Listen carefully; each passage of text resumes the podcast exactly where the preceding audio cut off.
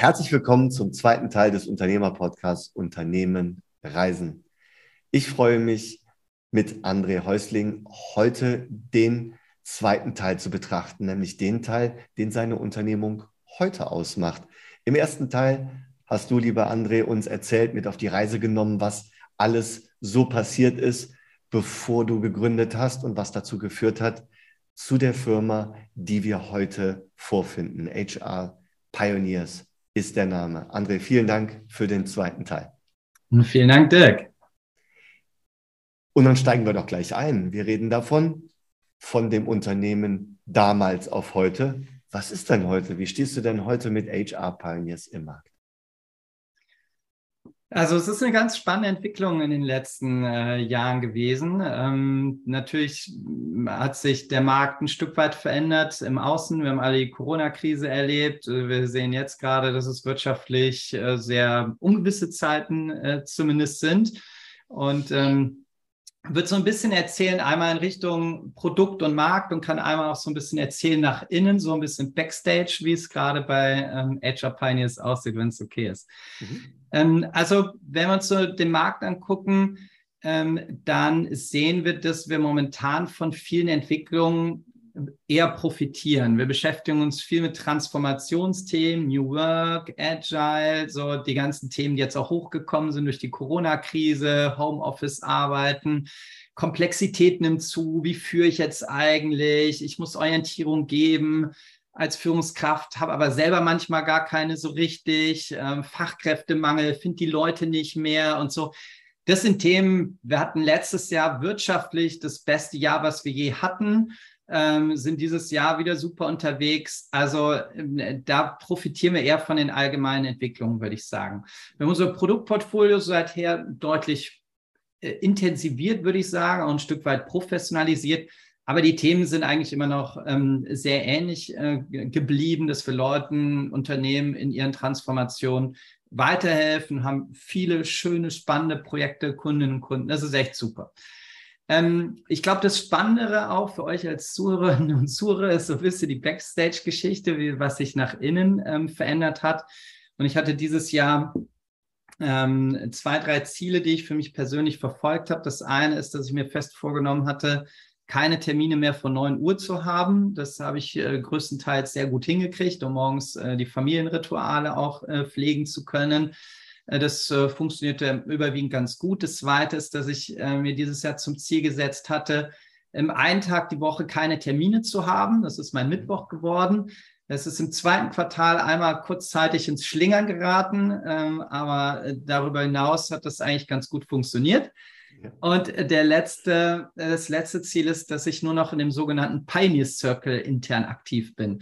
Ähm, wir haben eine Organisationsform gewählt, die sehr stark auf selbstorganisationalen Prinzipien beruht. Vielleicht hast du oder ihr schon mal was von Holokratie, äh, von anderen selbstorganisierten Arbeitsformen gehört. Und das ist das, was wir sehr stark leben und praktizieren. Das heißt, wir haben verschiedene Circle, in denen wir organisiert sind. Mhm. Ähm, verschiedene Crews nennen wir das und Teams und haben eigene Begrifflichkeiten in Teilen dafür entwickelt.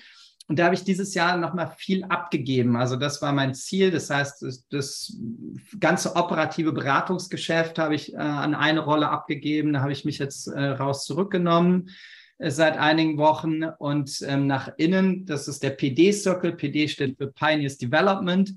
Ähm, habe ich mich auch rausgezogen und äh, die Verantwortung ähm, abgegeben. Wir haben unsere Führungskräfte gewählt. Wir wählen die für zwei Jahre. Okay. Ähm, mit allen Vor- und Nachteilen, die damit äh, verbunden sind und haben ähm, verschiedene andere Mechanismen installiert, ähm, die dazu führen, dass wir einen hohen Grad an Leidenschaft und Empowerment in der Organisation haben. Also viele erwachsene Leute mit hoher Leidenschaft dabei sind und manchmal ist es Leiden und manchmal ist es Leidenschaft. Also auch da haben wir natürlich viele Herausforderungen, die mit verbunden sind. Wenn du fast 40 Leute hast, die engagiert überall mitreden wollen und sich einbringen wollen, da wünsche ich dir auch manchmal zu sagen, oh Leute, kommt, jetzt machen wir einfach mal. Aber äh, so lernen wir dazu und ähm, würde sagen, es ist eine, ist eine Organisation mittlerweile geworden, die im Gegensatz zu früher nicht mehr so gründerfokussiert ist, wie es mhm. damals war. Und ich kann heute sehr, sehr selbstbewusst sagen, dass die Firma super ohne mich funktioniert und funktionieren würde. Also du hast im Prinzip das äh, erreicht, was viele Unternehmer ganz gerne hätten oder wo sie dann darauf hinarbeiten, wenn sie es müssen. Nämlich, dass die Firma ohne sie funktioniert. Genau, deswegen ist, glaube ich, so die, die, die zeitliche Freiheit, die habe ich als Wert mittlerweile viel mehr schätzen gelernt. Also ich habe überhaupt keine Lust, gerade aufzuhören, zu verkaufen oder irgend so ein Zeug. Das ist gerade überhaupt nicht meine Intention. Aber mehr zeitliche Freiheit zu haben, um möglichst wirksam sein zu können für Kundinnen und Kunden oder auch nach innen, das ist das, was ich dieses Jahr versucht habe, äh, deutlich oder nicht versucht habe. Ich habe es dieses Jahr deutlich weiterentwickelt, ja. Man sagt ja so schnell, äh, der Schuster hat äh, die besten Leisten, aber nicht gerade die besten Schuhe. Ähm, wie setzt du denn all deine ganzen Dinge, die du da draußen bei deinen Kunden in Workshops, in Transformationsszenarien äh, umsetzt? Wie setzt du denn diese ganzen Sachen bei dir in der Organisation um? So wie du das gerade geschildert hast, passiert bei dir sehr, sehr viel von dem, was du im Draußen oder im Außen auch vertrittst, oder? Absolut. Also äh, das ist, denke ich, einer unserer USPs, dass wir sehr glaubwürdig sagen können, wir leben das selber, was wir unseren Kundinnen und Kunden verkaufen, Eat Your uh, Own Dog Food. Also ähm, wir, wir wissen, was weh tut und wir wissen, was funktioniert. Ähm, und wir haben nicht nur ein Buch drüber gelesen, sondern wir haben es einfach selber durchgemacht. Äh, das Jahr ähm, ich gebe ein paar Beispiele. Zum Beispiel sind wir jetzt gerade in der Strategieentwicklung drin. Unsere Strategieentwicklung, die macht nicht ein kleines Management-Team oder ich alleine, sondern die machen wir ziemlich partizipativ als Gesamtorganisation. Äh, um euch als Zuhörer zu Zuhörer und Zuhörerinnen zu schocken, bei uns hat äh, jeder ein Vetorecht gegen die strategische Ausrichtung in der Organisation. Mhm. Ähm, äh, bei uns ist es so, dass wir bei der Organisationsentwicklung, wir haben dieses Jahr unser Organisationsdesign, unsere Struktur geändert. Auch da hat jedes Teammitglied ein Vetorecht gegen, gegen die strukturelle Entscheidung. Also wir binden ja jeden ein. Das hört sich manchmal ein bisschen schlimmer an oder besser an, als es ist. Da sind viele Vorteile mit verbunden, weil wir ein gutes Commitment zu den Sachen haben. Wir machen das nicht bei jeder Entscheidung, aber wir machen das bei den Entscheidungen, wo wir glauben, dass es nötig ist. Also wenn, dass es nötig ist, weil wenn die Leute eine Strategie mittragen müssen, die sie selber kacke finden, dann nützt mir das nichts. Also brauche ich irgendwie einen Dialog und einen Prozess dahinter. Und so haben wir das in vielen anderen Elementen ähnlich gewählt, dass wir das wirklich umsetzen und leben und haben dabei auch viele Schmerzen, die wir erleiden und erlitten haben, keine Frage. Interessanterweise ist ja der, der, äh, sagen wir mal, der Kunde, der dich ruft, der hat ja auch Schmerzen. Das ist ja, ähm, denke ich mal, oftmals ein, ein Beweggrund, sich mit HR Pioneers auseinanderzusetzen oder in Verbindung zu treten, ist, dass irgendwas eben nicht rund läuft, dass irgendwas eben doch wehtut. Und äh, ich halte das, glaube ich, für ziemlich, ja, für ziemlich äh, zielführend, wenn man diese ganzen Schmerzen selbst auch wirklich durcharbeitet. Ne? Wir merken halt, dass wir eine hohe Glaubwürdigkeit genießen. Ähm, gerade wenn wir in Pitches sind mit anderen Beratungen, ähm, wir haben eine hohe Glaubwürdigkeit und das stellt einen Wert dar und unsere Kundinnen und Kunden merken, dass wir anders sind. Die können es häufig gar nicht so richtig in Worte fassen, aber die merken, bei uns ist was anders. Hm. Und wenn alle von Fachkräftemangel ähm, sprechen, du auch? Mm, wir hatten immer wieder Herausforderungen, gute Leute zu finden, weil wir als Beratung natürlich immer ein Stück weit vor unseren Kundinnen und Kunden sein äh, sollten und müssen. Ähm, so, das heißt, es ist immer ist bei uns so, dass die Kundinnen und Kunden Kriegsgeschichten aus Transformationsprojekten hören wollen und irgendwie, ne, dass die kaufen Expertise und Erfahrung und, und so weiter. Mussten wir aber auch lernen, dass vieles manchmal ein Glaubenssatz ist, den wir über Bord schmeißen können. Wir haben die letzten Jahre viele Absolventinnen und Absolventen eingestellt, die wir selber ausbilden und aufbauen. Das funktioniert gut. Wir suchen auch jetzt weiter ähm, Leute, aber wir haben jetzt nicht den klassischen Fachkräftemangel, wie wir es vielleicht gerade in anderen äh, Branchen ähm, äh, erleben. Wir haben wenig Fluktuation. Ähm, und dadurch, dass wir eine sehr bestimmte Kultur haben, möchte ich mal sagen, haben wir auch eine gewisse Attraktivität für die Leute, die wir benötigen ähm, und ziehen deswegen die Leute an, die wir brauchen. Aber andere Leute könnten bei uns in diesem Organisationskonstrukt, wie wir es momentan gebaut haben, auch würden sich schwer tun. Und darüber polarisieren wir sicherlich auch ein Stück weit. Ähm, und Beratung ist dann auch Beratung mit allen Vor- und Nachteilen, die damit wieder verbunden sind. Du hast viel Abwechslung, bist in Teilen viel unterwegs. Ähm, das mag die eine Person und die andere weniger.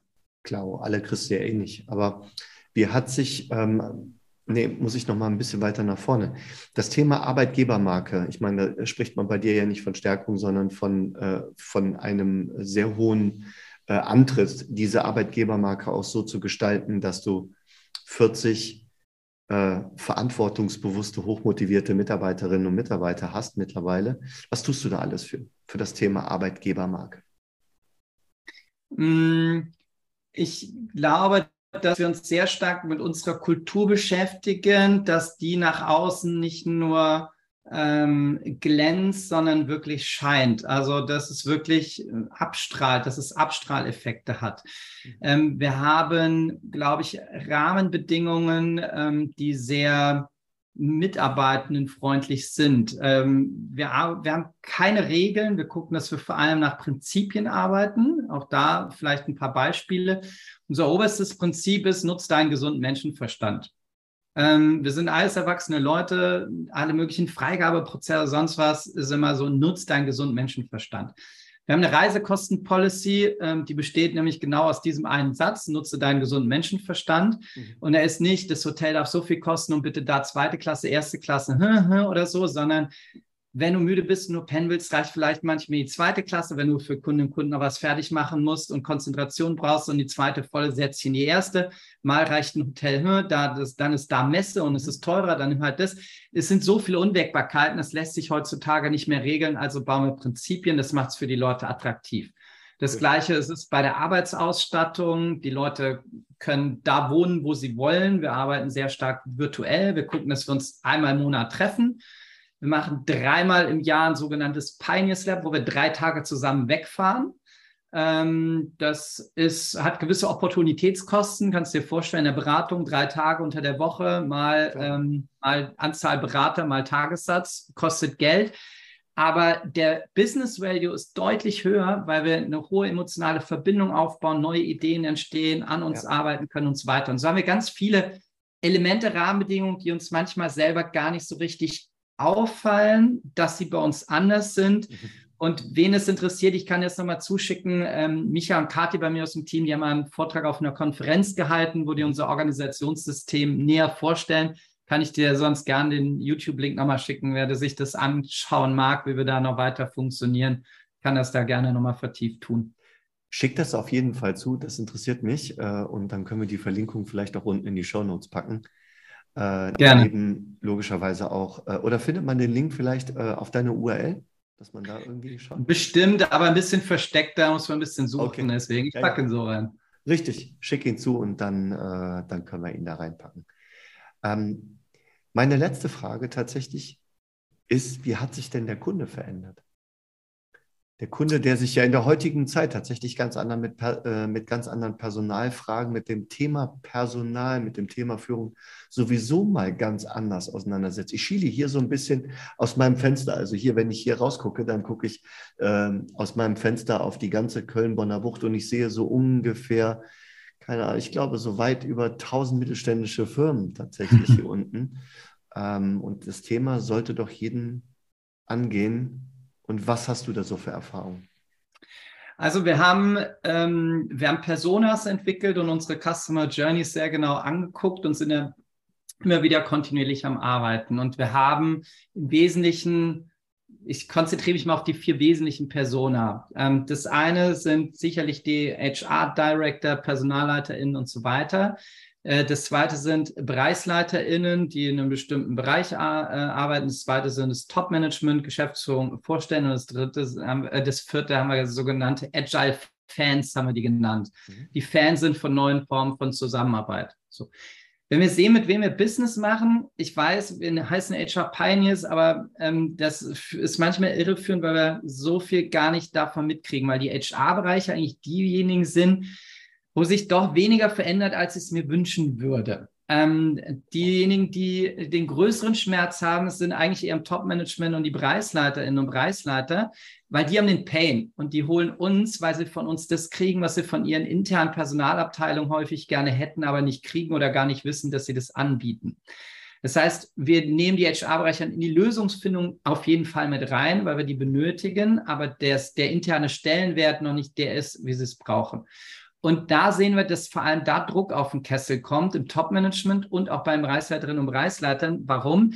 Weil die Komplexität gerade tierisch zunimmt. Ähm, das heißt, die sind total unter Dampf, brauchen neue Zusammenarbeitsmodelle, ähm, brauchen eine riesen Kompetenzentwicklung, neue Organisationsstrukturen. Die Welt wird ungewisser, komplexer und wir haben diese statischen, hierarchischen, pyramidalen Konstrukte, die überall zwicken und an die Grenzen kommen und jeder merkt den Schmerz und sucht nach Alternativen und die bieten wir. Und ähm, die, die es am meisten spüren, sind die Personen eigentlich im mittleren Management. Also im Top-Management auch oder die Unternehmerinnen und Unternehmer, aber die im mittleren Management, die kriegen es gerade von allen Seiten. Die müssen nach oben liefern, die sind total unter Druck. Die von unten haben die Riesenansprüche von den Mitarbeitenden, verändertes Wertesystem, andere Generation, neue Arbeitsform, Hybrid, Gedöns. Und in den Schnittstellen zu ihren Peers haben sie auch riesige Schmerzen, weil die wieder anders unterwegs sind und nicht damit machen, wie sie es brauchen. Und deswegen ist das eigentlich, würde ich sagen, die größte Veränderung, die wir da wahrnehmen, ähm, dass wir da hingucken, wo die sind. Deswegen sind wir in der Vergangenheit auch weniger auf personaler Messen und personaler Kongressen gewesen, mhm. sondern gehen eigentlich immer dahin, wo die Leute ihren Schmerz haben. Und da kriegen wir auch am besten mit, wenn sich Bedürfnisse verändern. Und wie sich diese ganzen Bedürfnisse verändern, auch gerade in Kombination mit der ganzen Digitalisierung, ähm, das besprechen wir im dritten Teil. Bis hierhin herzlichen Dank für deine Ausführungen, für deine ganzen Impulse, die du hier mitgegeben und geteilt hast. Und ich freue mich auf unser Gespräch Nummer drei. Dankeschön. Freue ich mich auch. Vielen Dank. Bis dann.